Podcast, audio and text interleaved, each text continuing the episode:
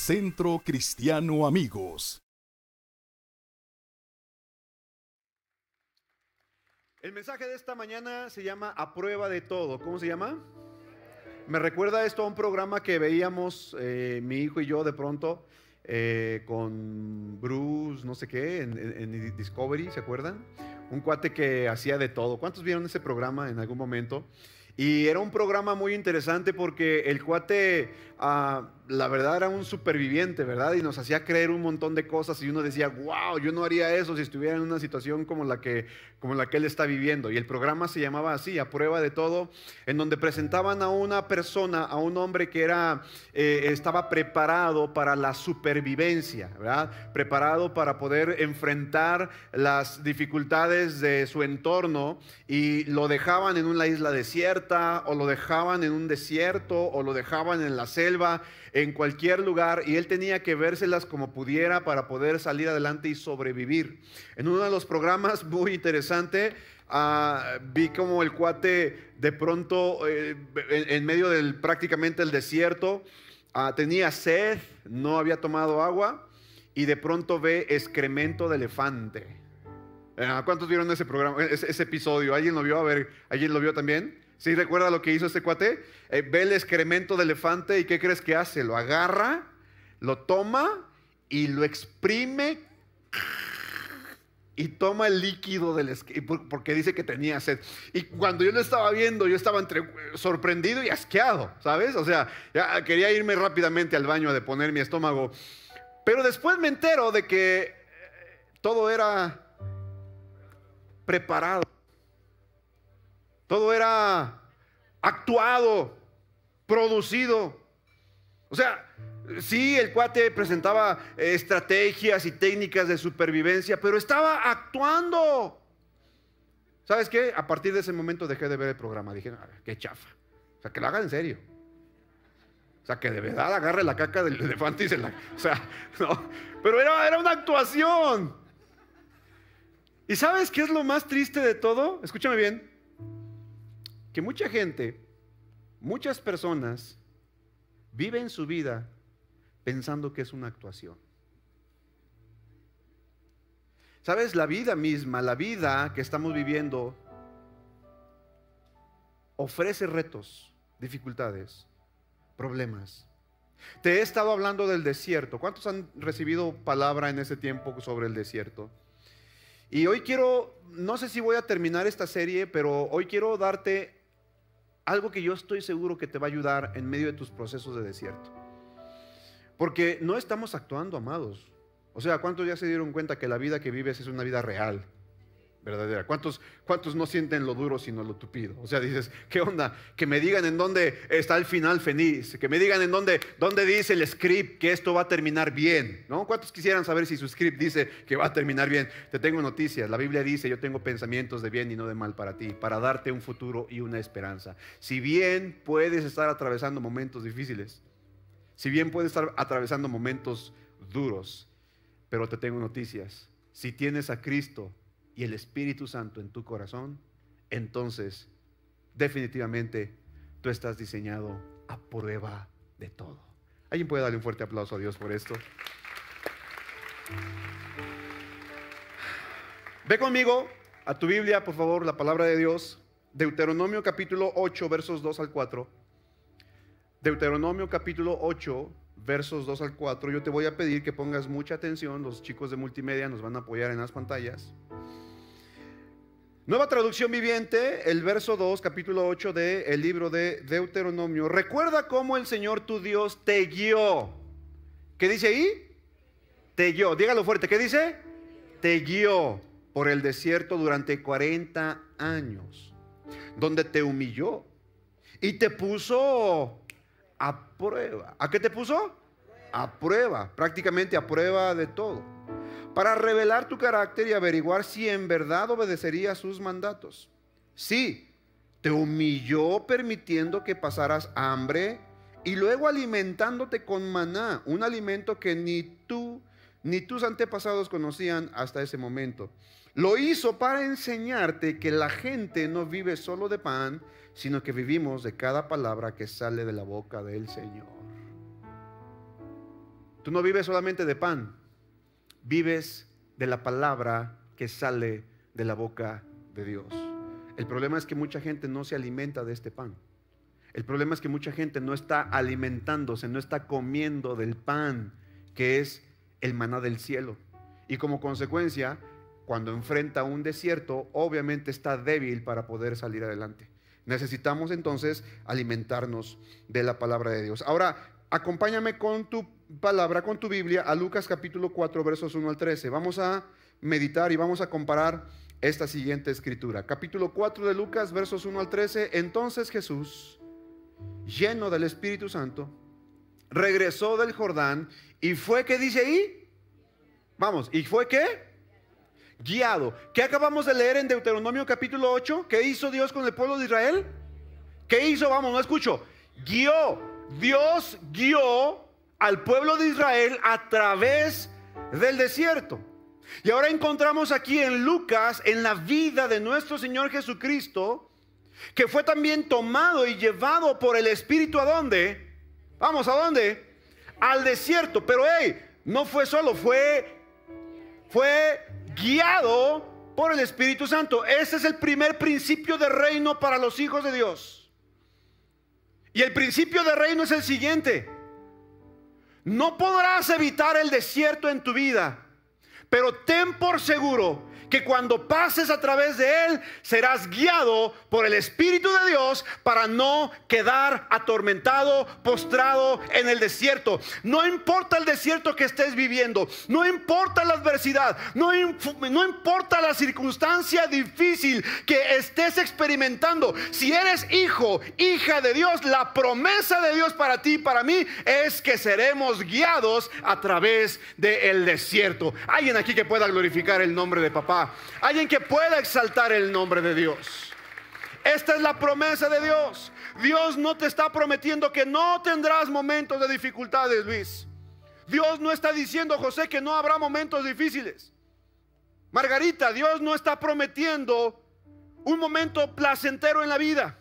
La vida es real, la vida es dura, la vida es difícil, la vida es injusta, la vida es ingrata, la vida muchas veces se convierte en un tormento, pero hey, la promesa para los hijos de Dios es que a través del desierto el Espíritu Santo nos iba a estar guiando. Y yo no sé si a ti eso te anima, pero a mí, hey, eso me fortalece para decir, no me voy a quedar en este desierto, voy a avanzar al destino que Dios tiene para mí, porque el Espíritu Santo me guía para que cumpla sus propósitos.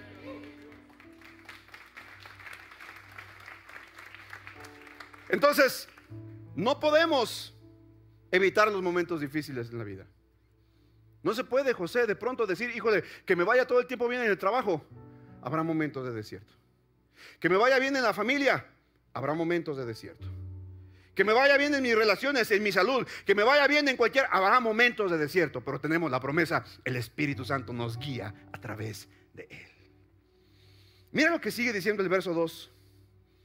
Fue guiado por el Espíritu en el desierto donde fue tentado por el diablo. Ay, jole.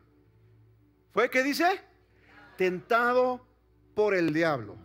Durante 40 días Jesús no comió nada en todo ese tiempo y comenzó a tener... No, no, no, no, hambre no. Porque una cosa es tener y otra cosa es tener... O sea, si usted es como el pastor, termina de desayunar y ya está pensando que va a comer. ¿Cierto o no? Porque nos da, y yo sé que Jael es igual, nos da mucha hambre. Dice la Biblia que Jesús durante 40 días no comió nada, sí. Entonces tuvo mucha hambre y escúchame bien, normalmente, normalmente Luis, cuando hay mucha necesidad en la vida de las personas, es cuando Satanás se presenta.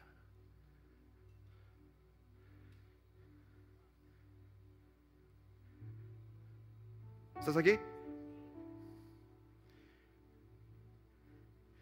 No se presenta cuando todo está bien, el matrimonio está padre. ¿Qué vamos a comer, mi vida? Haz lo que tú quieras, mi cielo. Y si hoy comemos amor, ay, pues dame amor. Ajá.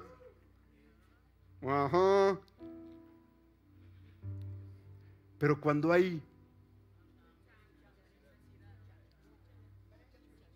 ¿Cuándo hay qué? Es cuando Satanás aprovecha y se presenta. Porque el diablo quiere aprovecharse de tu necesidad.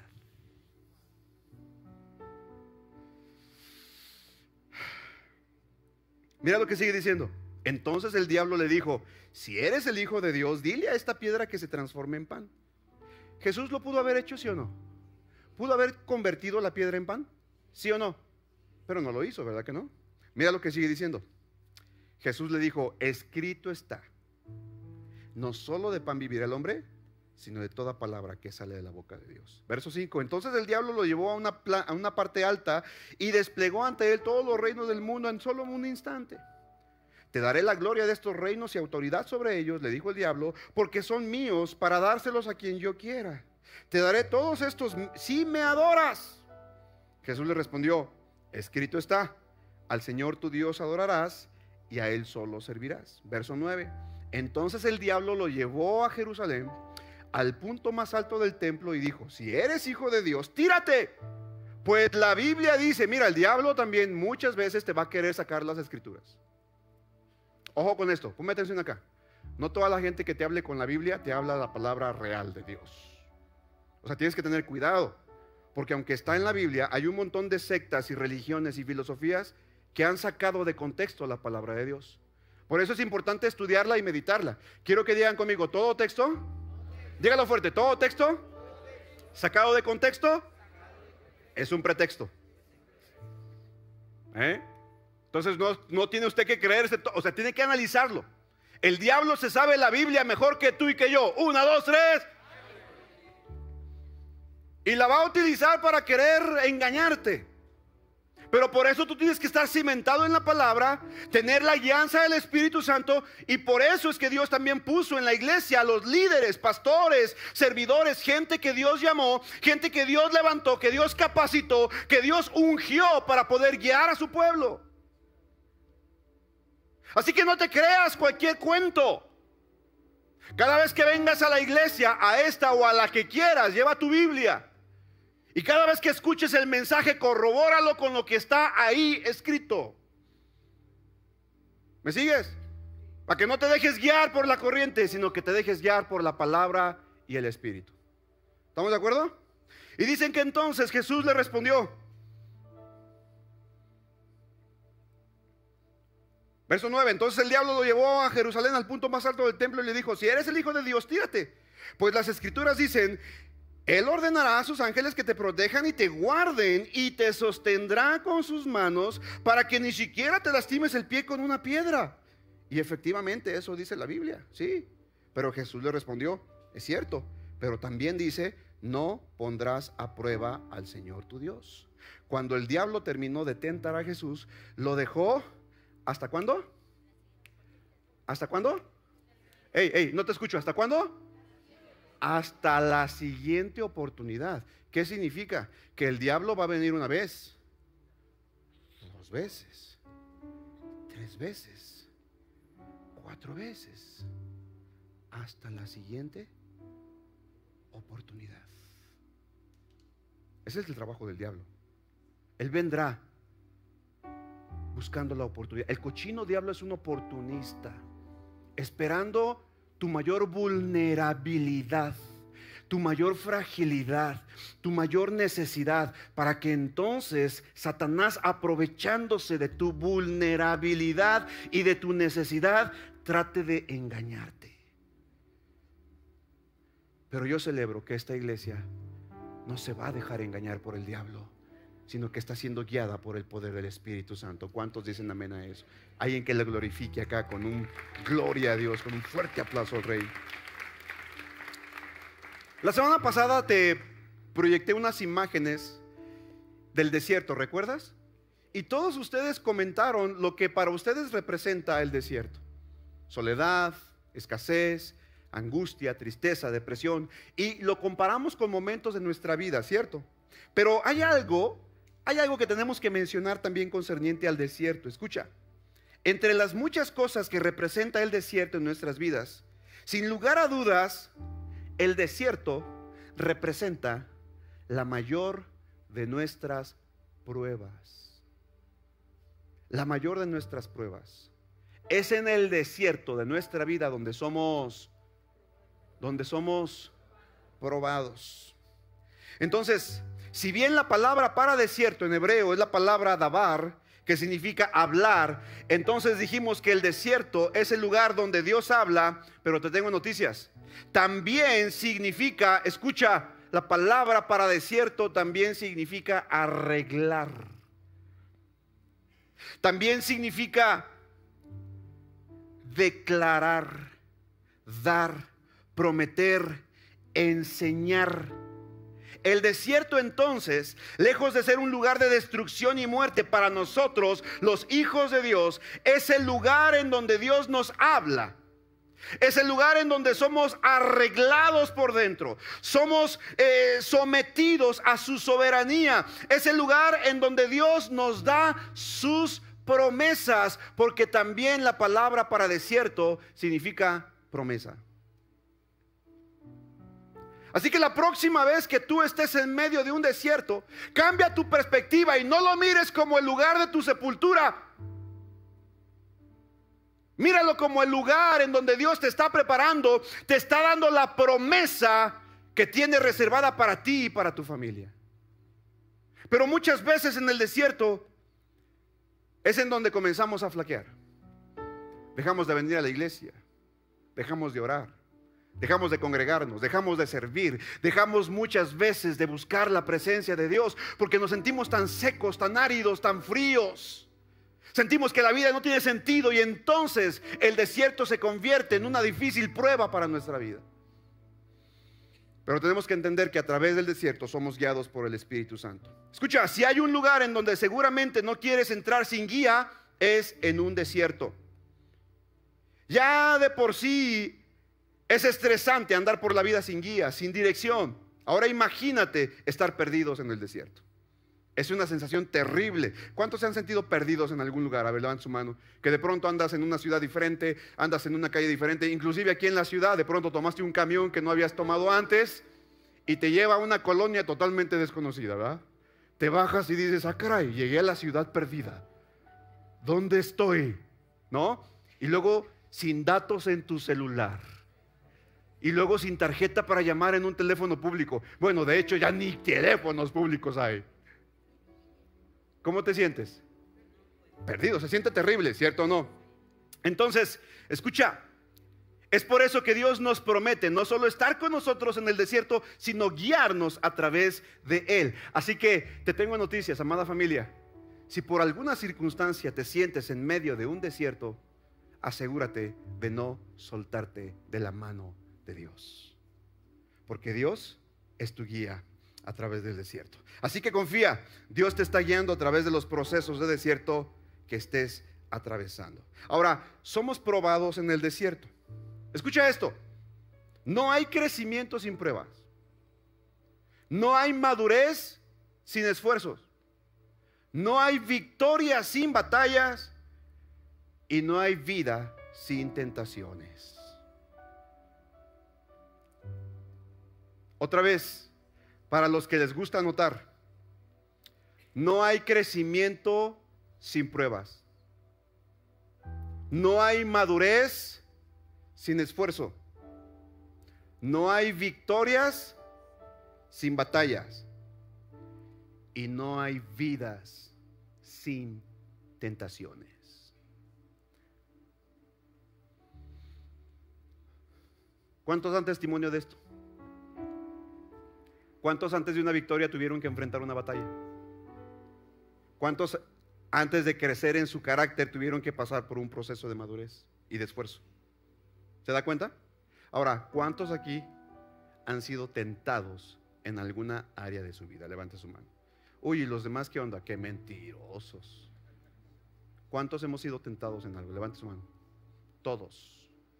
Todos hemos sido tentados en algún momento de nuestra vida.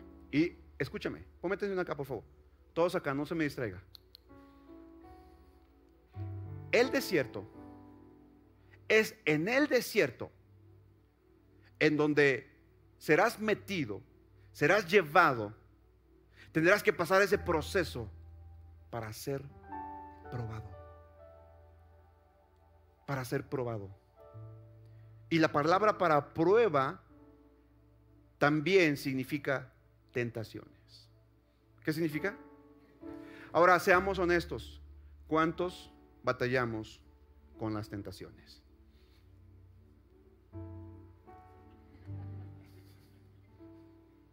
¿Sí o no? Pero te tengo noticias. Ojo con esto acá.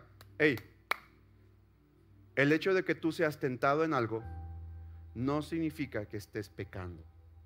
Una, dos, tres. No, pero fue una hijo muy. Oh. Fue, fue una, una hijo de como de. Agua, agua, oh. O sea. Te lo voy a explicar. ¿Quieres aprender algo? ¿Ya se aburrió? ¿Estamos aprendiendo algo este día? Mira, las pruebas y tentaciones que enfrentamos en medio del desierto son tentaciones que debemos aprender a vencer si queremos obtener la victoria. Ahora bien, la tentación en sí no es pecado, de lo contrario Jesús también pecó. ¿Cierto o no? Porque la Biblia dice, acabamos de leer Lucas capítulo 4, que el Espíritu Santo llevó a Jesús a dónde? Eh? ¿Para hacer qué? para ser tentado, para ser probado, pero la Biblia dice que Jesús nunca pecó, entonces la tentación no es pecado. Hágale así conmigo. Descanse, descanse. Una, dos, tres. Mira lo que dice Hebreos capítulo 4, versos 14 al 16. No se me distraiga, por favor. Hebreos capítulo 4, versos 14 al 16. Por lo tanto, ya que tenemos un gran sumo sacerdote que entró en el cielo, Jesús, el Hijo de Dios, aferrémonos a lo que creemos. Verso 15. Nuestro sumo sacerdote, o sea Jesucristo, comprende nuestras debilidades. ¿Qué es lo que comprende Jesús? Vamos, vamos, ¿qué es lo que comprende Jesús? Comprende tus debilidades, papá.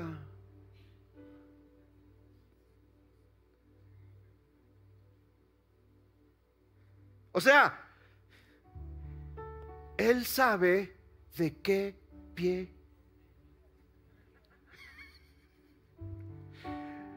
Y sabes, a mí cuando entendí esto y dije, wow, Señor, gracias. Porque eso significa, Jael, que no tengo que cargar yo esa debilidad. Significa que no tengo que estar peleando con ella. Porque ya hubo, ya hubo uno que peleó y venció. El problema es que cuando tú reconoces, identificas tu debilidad y eres tú quien quiere vencerla, hey, Tú y yo no tenemos la capacidad humana para vencer nuestras debilidades. Necesitamos a uno más fuerte. Y ese más fuerte ya venció en la cruz del Calvario. Y por causa de su muerte, sacrificio y resurrección, ahora tú y yo tenemos vida y poder para vencer toda tentación y toda debilidad. Vamos, dale un fuerte aplauso al rey si lo crees. Mira lo que sigue diciendo. Dice la Biblia.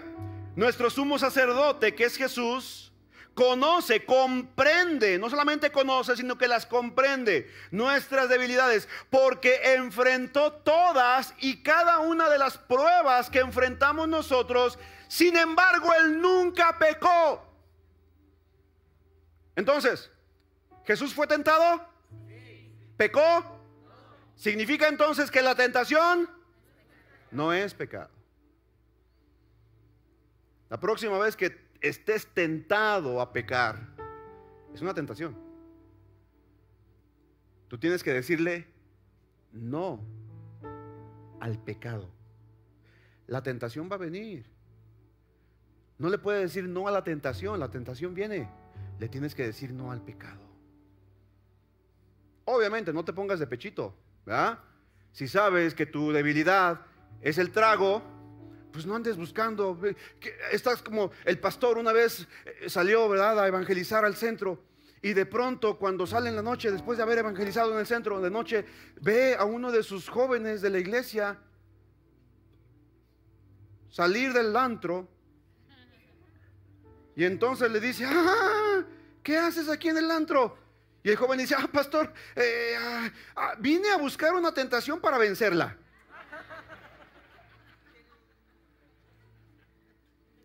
No os manchéis, no os manchéis, no os manchéis. No se trata de ponerte de pechito. La tentación va a venir, Luis. Ni siquiera tienes que buscarla, va a llegar solita.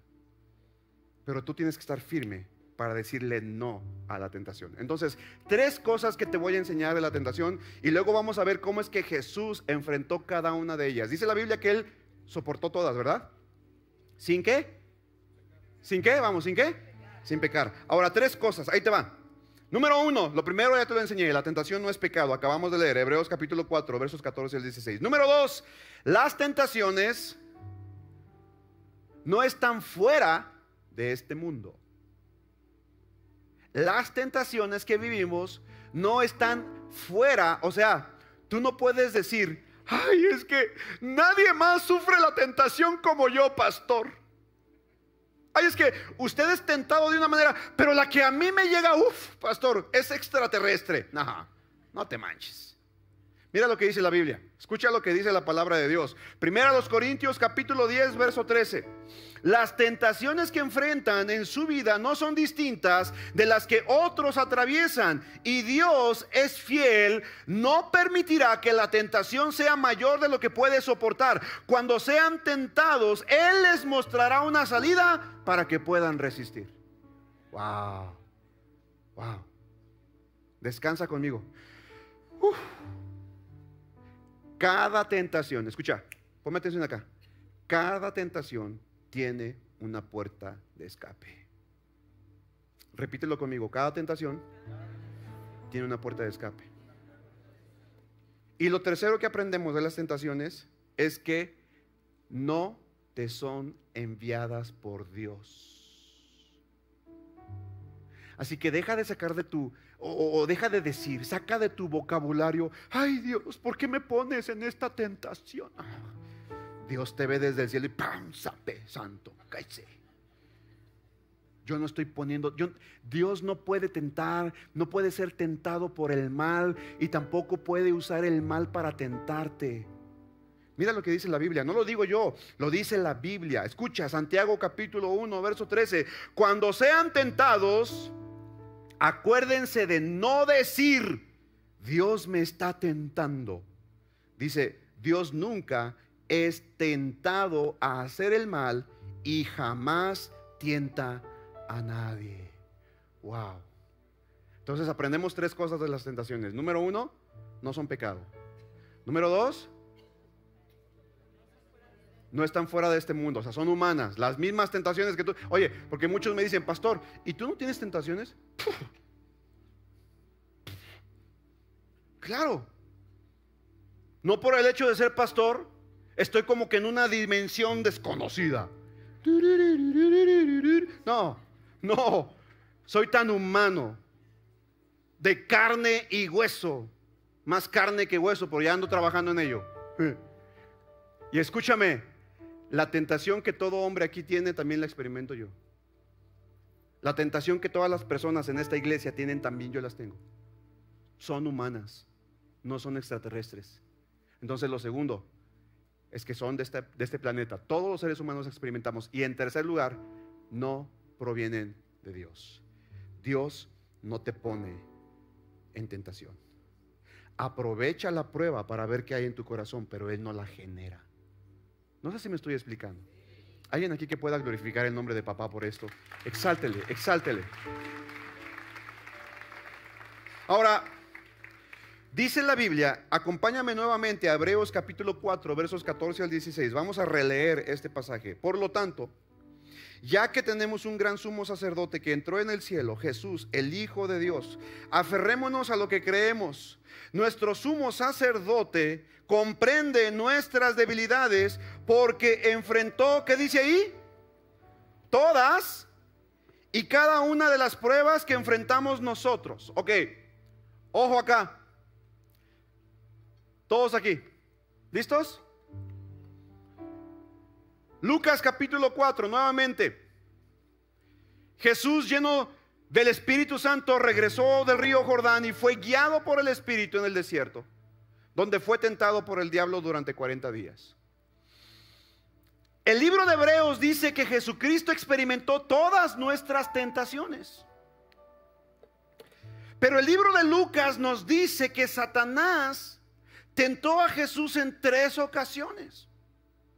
Pero si tú y yo nos, podemos, nos ponemos a meditar, entendemos que el ser humano experimenta muchas tentaciones, ¿cierto o no? O sea, no son solamente en una área, en un área, no son solamente tentaciones de carácter moral, o tentaciones de carácter espiritual, o tentaciones de carácter económico, o tentaciones de carácter físico, o tentaciones de carácter eh, de cualquier índole. Pero ¿cómo es que Hebreos dice que Jesús fue tentado en todo? Que experimentó los mismos procesos que tú y yo como seres humanos y que venció y triunfó en cada una de esas tentaciones. Si el diablo solamente lo tentó tres veces. Bueno, muy sencillo. Porque en este libro de Lucas, en este Evangelio de Lucas, capítulo 4, versos 1 en adelante, vemos que Satanás tentó a Jesús en las tres áreas o en las tres partes en que el ser humano está compuesto. Espíritu, alma y cuerpo. Quiero que digan conmigo. Alma y cuerpo. Ahora, Satanás vino y tentó a Jesús en estas tres áreas, dando como resultado así, cubriendo todas las áreas del ser humano en el que puede ser tentado. Por eso Hebreos dice que Jesús fue tentado en todo sin pecado. ¿Vamos bien hasta acá? ¿Sí? ¿Estamos comprendiendo el tema? Ahora, haciendo un poquito de análisis teológico y antropológico, porque van de la mano. Muchas veces la teología y la antropología no son ciencias aparte, sino que se complementan una con la otra. El ser humano es un ser tripartita, espíritu, alma y cuerpo, exactamente igual que Dios, Dios Padre, Dios Hijo y Dios Espíritu Santo. Y ahí vemos la palabra de Dios que dice, lo haré a mi imagen y mi semejanza. Ahora, ojo con esto. Cuando Dios creó al hombre, en Génesis capítulo 2, verso 7, dice la Biblia que Dios creó al hombre a imagen de Dios lo creó, varón y hembra lo creó. ¿Me sigue? Pero después en Génesis capítulo 3 vemos cómo Dios formó al hombre. Fue diferente entonces. Perdón, Génesis capítulo 1, verso 27 y Génesis capítulo 2, verso 7. Ahí vemos cómo en Génesis 1, 27 Dios eh, crea al hombre. Génesis 2, Dios forma al hombre. ¿Me sigue? Entonces, ¿qué fue lo, que, lo primero que hace Dios? Primero crea la parte inmaterial. ¿Cuál es la parte inmaterial? El espíritu y el alma. Crea el espíritu y el alma. Y después en Génesis 2 dice que toma el polvo de la tierra y ¿qué hace? Son dos palabras diferentes. ¿Se da cuenta? Crear y formar. Digan conmigo, crear y formar. Entonces Dios primero crea al hombre y luego lo forma. Primero entonces Dios hace al ser y después al humano. Esa es la razón por la cual nos llamamos seres humanos. Si no tuviéramos la parte del ser, solamente seríamos humanos y entraríamos dentro de la categoría de animales. Asústese conmigo. Uno, dos, tres. ¿Me sigue? Pero como nosotros tenemos la parte inmaterial que es espíritu y... ¿Me está siguiendo? No se me distraiga. ¿Vamos bien hasta acá? Ok. Ahora, ¿qué sucede? Jael, Gigi, ¿qué pasa? ¿Por qué es que tenemos espíritu y alma? Porque es la parte que nos diferencia del resto de la creación. Por ejemplo, los animales no tienen espíritu. ¿Sabía eso? Los animales tienen alma. Pero ojo con esto acá. el alma de los animales es un alma que los hace conscientes solamente de ellos, pero no tienen voluntad, tienen instintos. Totalmente diferente al alma del hombre. ¿Vamos bien? Ahora, ¿el espíritu para qué sirve? ¿Qué, ¿Por qué Dios nos dio de su espíritu? Muy simple, Póngame atención. Dios es espíritu, dice la Biblia en Juan capítulo 4, ¿recuerda? Y los que le adoran, ¿le han de adorar en qué? Espíritu y en verdad. Entonces, ojo con esto. La diferencia entre el espíritu y el alma es la siguiente. ¿Está listo? Todos acá, no se me pierdan. La diferencia entre el espíritu y el alma es que el espíritu me hace consciente de Dios mientras que mi alma me hace consciente de mí. Hágale así conmigo entonces. Oh. Por los que no sabían qué onda con el alma y el espíritu. ¿Es lo mismo? No, no es lo mismo. ¿Por qué crees tú, acá, todos acá, por qué crees tú que la gente que no ha nacido de nuevo no tiene plena conciencia de Dios? Sabe que existe, sabe que hay, pero no se acerca a Él. ¿Por qué? Porque esa persona tiene que nacer en dónde?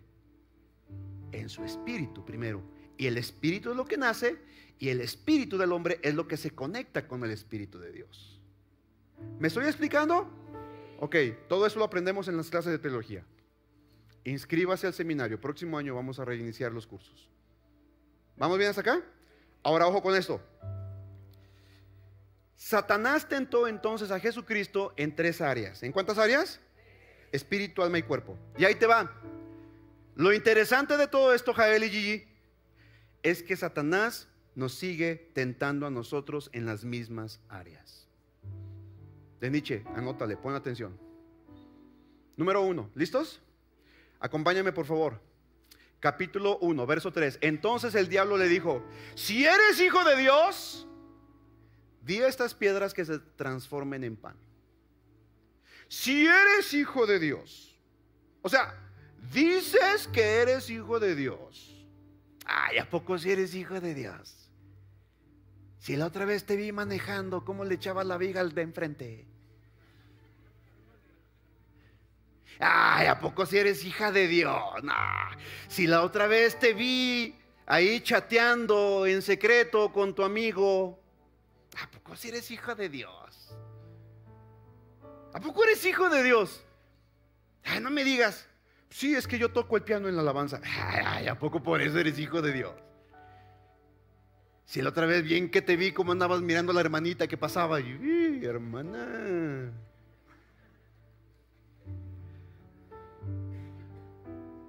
Muy espiritual el, el, jovencito. Ay, Señor, mira, me gusta esa muchacha. No es cristiana, pero no importa. Yo la evangeligo el alma para Cristo y el cuerpo para mí.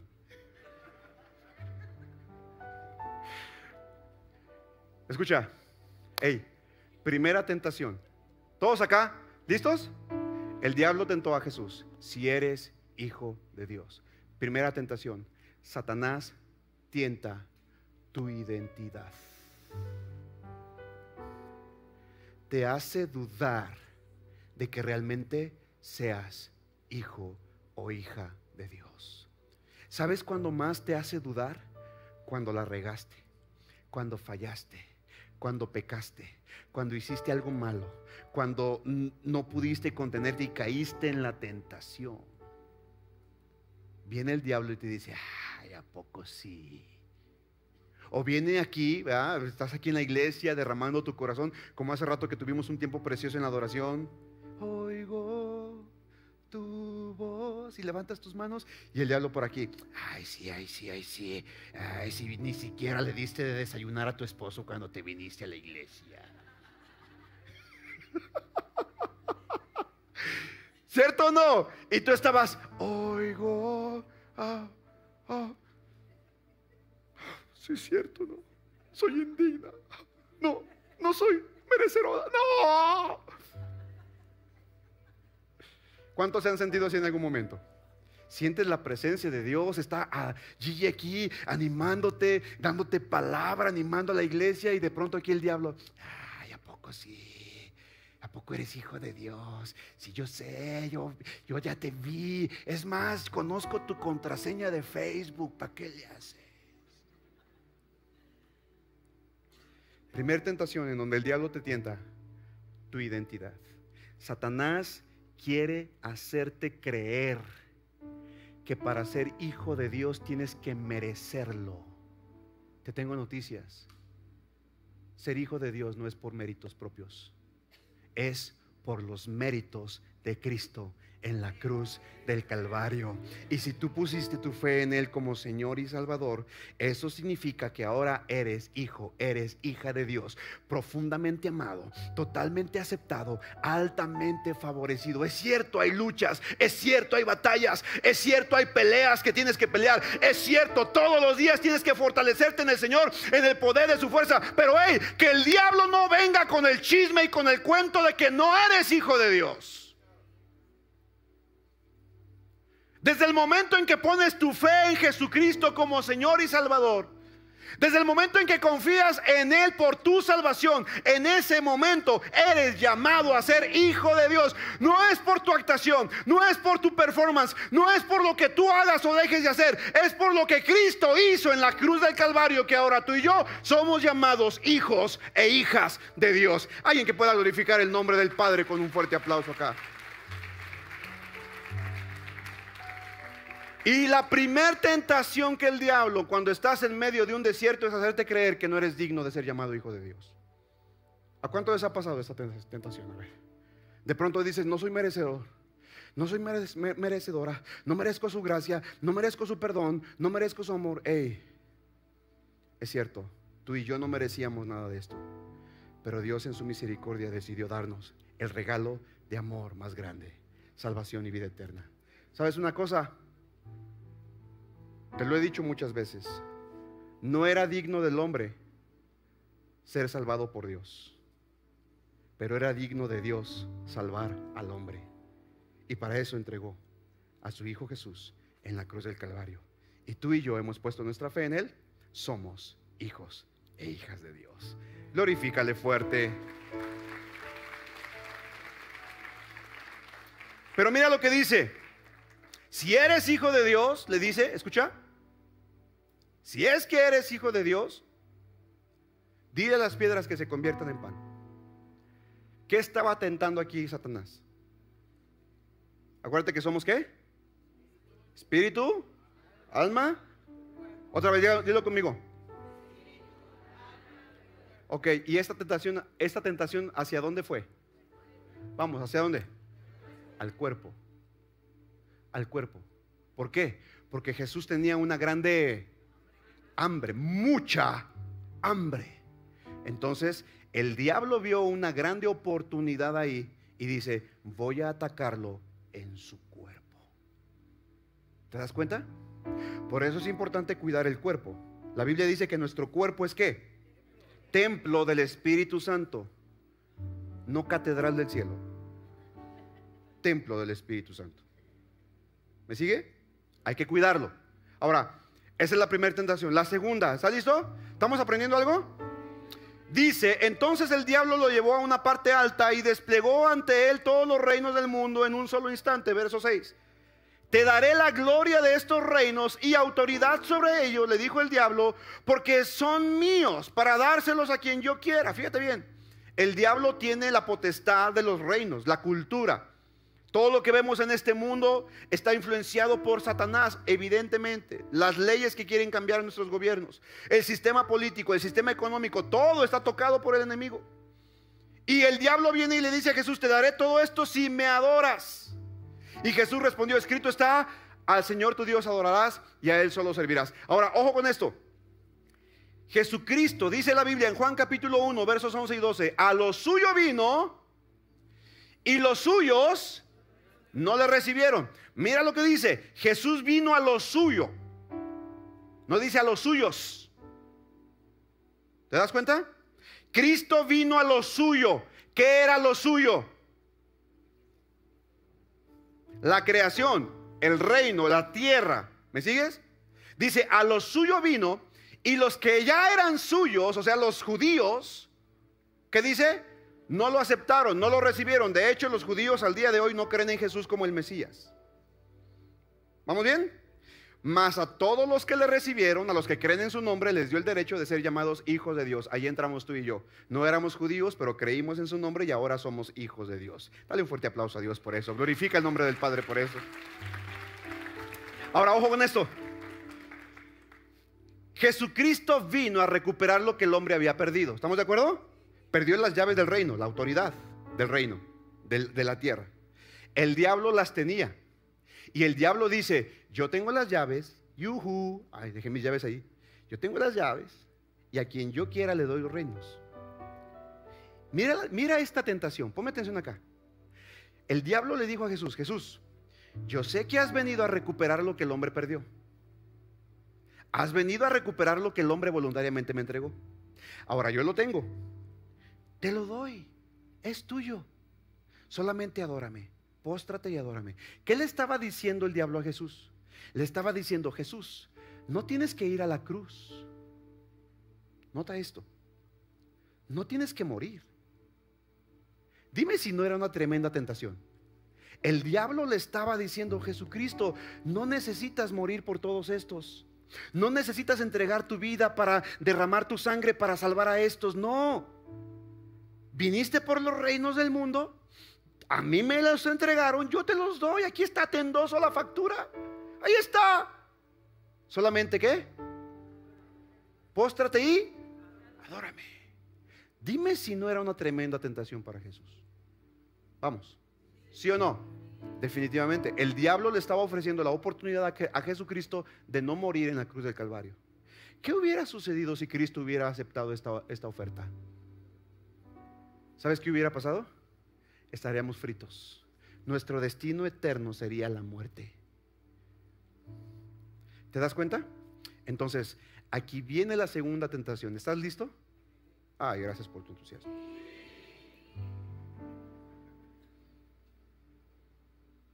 ¿Arriba están listos? Aquí viene la segunda tentación. La primera tentación dijimos que Satanás atenta en dónde? ¿En mi qué? La segunda tentación, escucha, Satanás atenta en contra de tu integridad.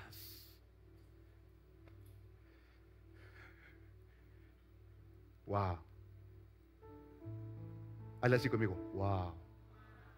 ¿Sabes por qué? El diablo le ofreció una salida fácil. El diablo le estaba ofreciendo un desvío. ¿Cierto o no? Un atajo. Y Jesucristo no se fue por la vía fácil. Él tomó la vía dolorosa, pero era la mejor para la redención de la humanidad. El diablo va a venir y va a atentar en contra de tu integridad. Entonces ya tenemos las dos tentaciones. ¿Te das cuenta? Atenta en contra de tu identidad. Y número dos, atenta en contra de tu integridad. Te quiere, te quiere fragmentar, te quiere dividir, te quiere partir. Quiere arruinar tu destino, arruinando tu integridad. No dejes que la tentación en contra de tu integridad gane la batalla.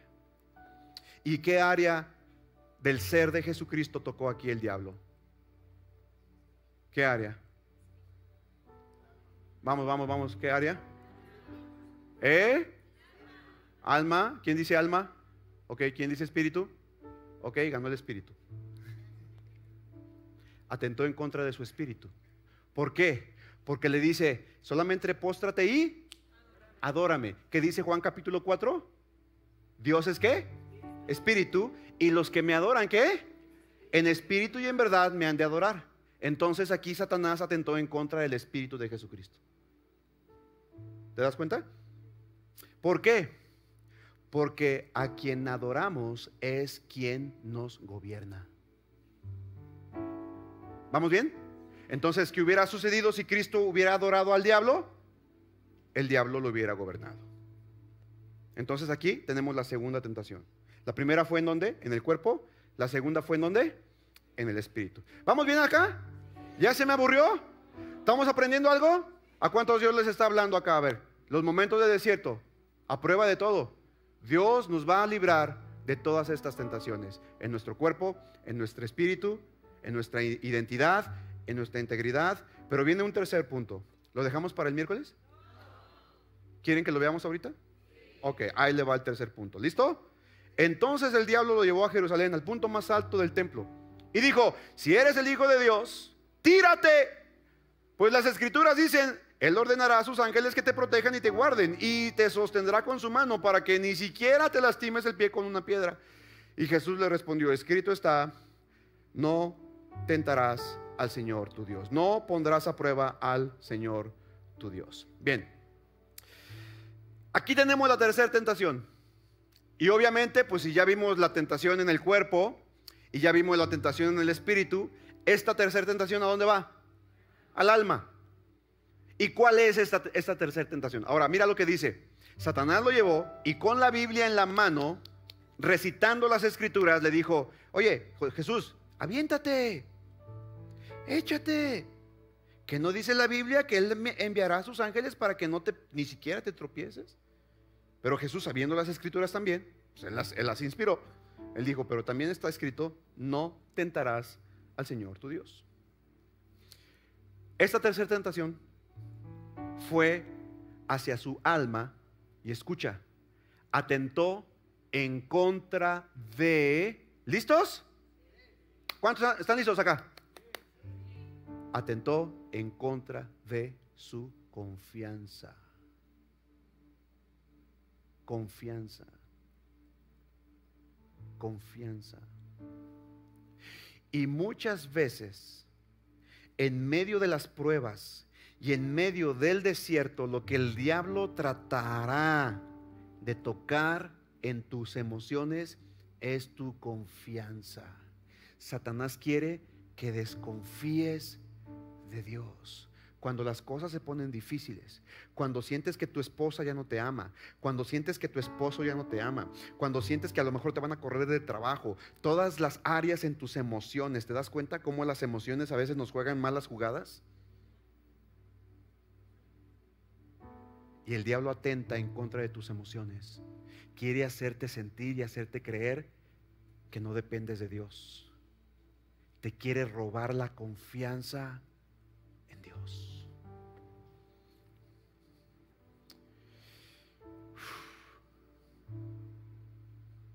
¿Cómo repelió, cómo repeló, perdón, cómo repeló Jesús estas tentaciones? ¿Cómo? Escrito está. ¿Cómo lo hizo? Escrito está, escrito está, escrito está. Ya para terminar, te voy a dar la clave para vencer toda tentación. ¿Está listo? Ponte en pie, por favor. Y la clave se encuentra en la Biblia, Santiago, capítulo 4, verso 7. No sé si me lo pueden poner en pantallas. La clave para vencer las tentaciones es la siguiente. Santiago 4, 7 dice, escucha, sométete a Dios, resiste al diablo. ¿Y el diablo qué? ¿El diablo qué? Oye, no podrás vencer la tentación si no estás sujeto a Dios. No le juegues al vivo. No seas como mi amigo, sí te platiqué, ¿verdad?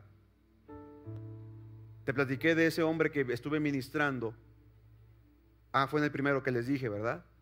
Un hombre que estábamos ministrando, lo evangelizamos, le dimos eh, el plan de salvación, lo metimos al preencuentro, le dimos el encuentro, lo llevamos al posencuentro, a, escuela de líderes. Iba fuerte el hombre y, y, de pronto dejó de ir a la iglesia. Y dije, ¿qué pasó? Iba bien. ¿Qué le pasó a este amigo, a este hombre? Y fui a su casa y cuando toqué, me abrió la puerta a su esposa. Me dice, pásale, pastor, ya está encerrado en su cuarto. Y lo encontré en su cama bien borracho. Y cuando llego veo, él está en su cuarto, en su cama así, acostado. Ah, pastor. Y enfrente de él una caguamota así. Bien helada, sudadita así. Y hacía un calorón impresionante. Todavía tapada con la corcholata. Y cuando lo veo, está acostado y estaba diciendo, no me vas a vencer, no me vas a vencer, no me vas a vencer. Y, yo dije, ¿qué estás haciendo? Pastor, qué bueno que vino, ayúdeme. Compré la caguama para demostrarle al diablo que no me va a vencer. Ya estoy luchando. No me va a vencer. Oye, ¿y qué onda? ¿Cuántos van? Vamos 20-0, pastor, va ganando.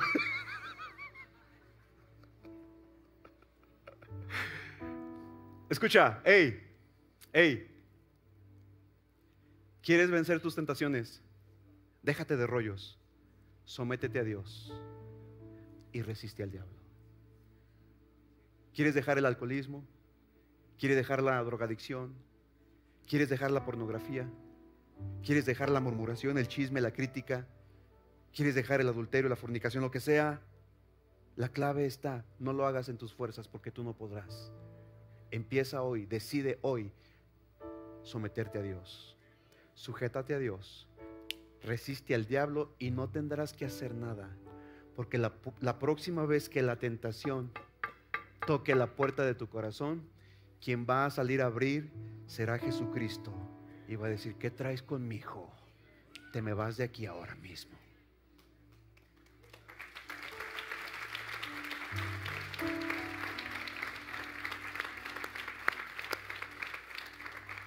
¿A cuánto les ha servido esta serie del desierto? Levante su mano. ¿Cuántos han sido bendecidos y edificados con esta palabra? Quiero que pongas tu mano derecha en tu corazón, levanta tu mano izquierda.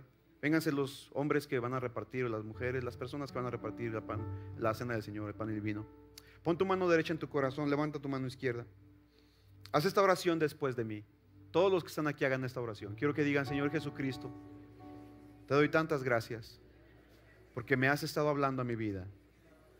Has estado hablando a mi corazón.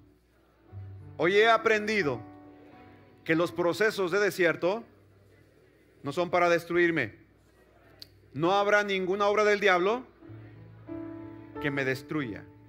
En el nombre de Jesús, hoy me paro firme, enfrento la tentación con el poder del Espíritu Santo. Me someto a Dios, resisto al diablo y el diablo tiene que huir. En el nombre de Jesús, confieso mis pecados, me arrepiento de cada uno de ellos y confío en Dios que juntamente con la tentación, Él me dará la salida para poder resistir. Y gracias, Padre, por ayudarme y guiarme en mi proceso a través del desierto. Te doy gloria y honra por los siglos de los siglos. Amén, amén, amén. Dale fuerte el aplauso Rey.